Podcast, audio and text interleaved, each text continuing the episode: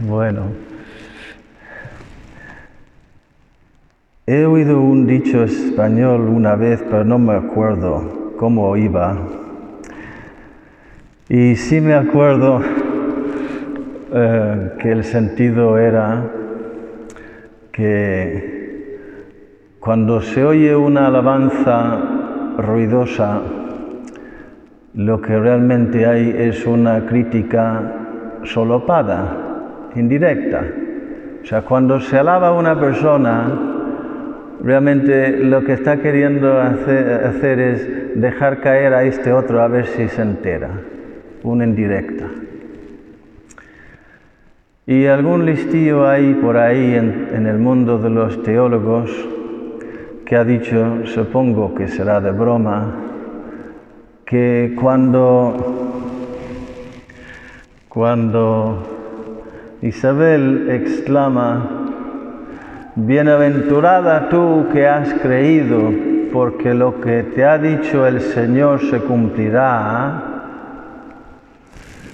lo que realmente está diciendo es, no como este sinvergüenza que yo tengo por marido, que se le ha aparecido un ángel cara a cara y el tío eh, no, no, no le ha creído y por ahí está, mírale, callado, mudo.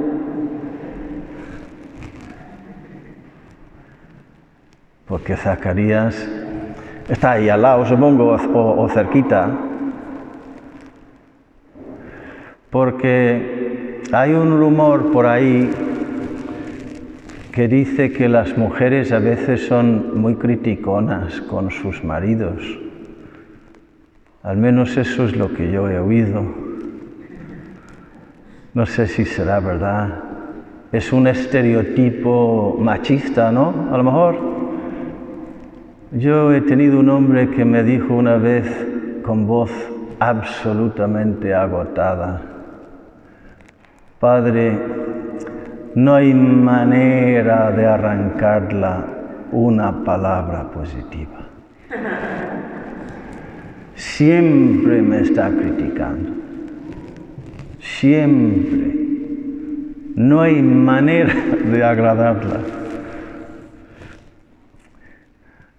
No, no sé, luego eh, dicen de los hombres que son muy brutos y muy primitivos y poco cariñosos y que solo expresan el cariño cuando quieren tener relaciones matrimoniales. ¿Será eso otro rumor no machista, supongo? Feminista a lo mejor, no lo sé. ¿Será verdad? ¿Tendrá algo de verdad que las mujeres son criticonas y los hombres son brutos y poco cariñosos? Pues se dice eso mucho. En la dirección espiritual los sacerdotes oímos de todo, también tenemos amigos casados y familiares y hemos crecido en una familia, etcétera, etcétera. ¿Por qué será así? Dice San Pablo, mujeres, respetad a vuestros maridos. ¿Será porque donde el demonio trabaja a la mujer es en el desprecio hacia su marido, la crítica constante machacona? Respetad. He leído, he leído una vez por ahí que el hombre necesita amor sobre todo en forma de respeto. Al hombre le gusta ser respetado y admirado, ser el héroe de su esposa. Y la mujer necesita más el amor como cariño, como gestos cariñosos, románticos, no solamente con un fin de placer sensual.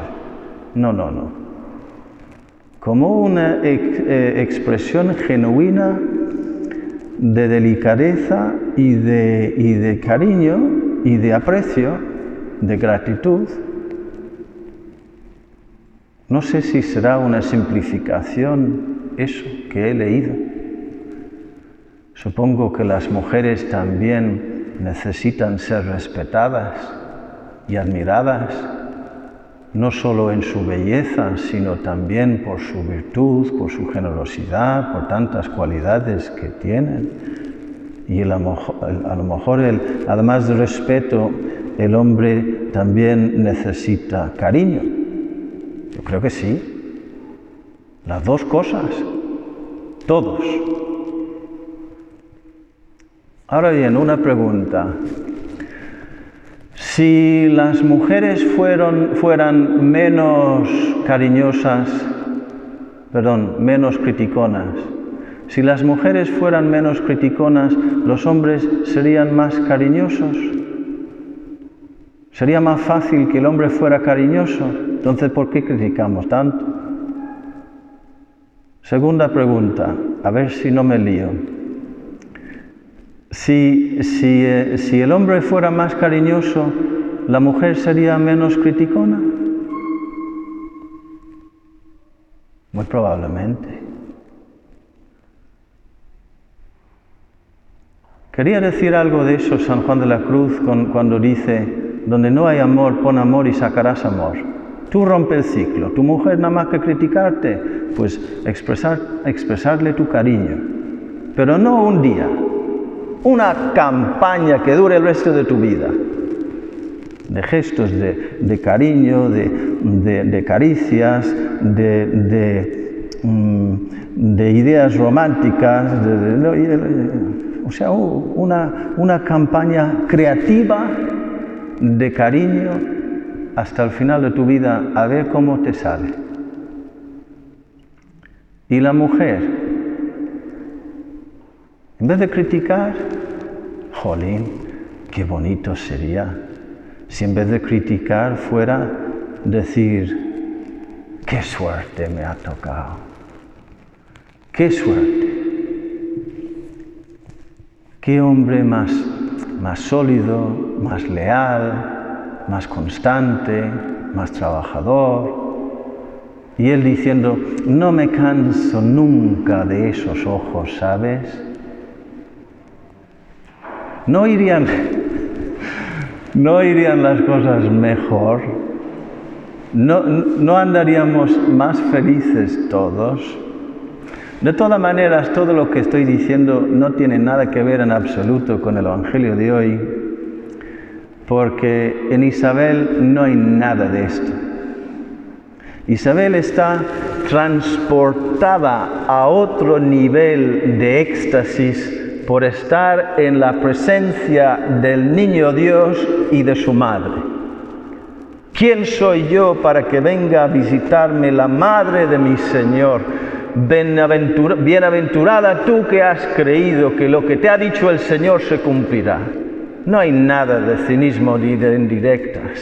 Es alabanza pura y gozo puro. ¿Por qué? Porque está ahí presente el niño Jesús y la Virgen María, su mamá, que son, que son quienes a todos nos hacen más simpáticos, más criticones, más brutos, seamos mujeres o hombres, porque a veces las mujeres también son brutas y las mujeres, los hombres también son criticones.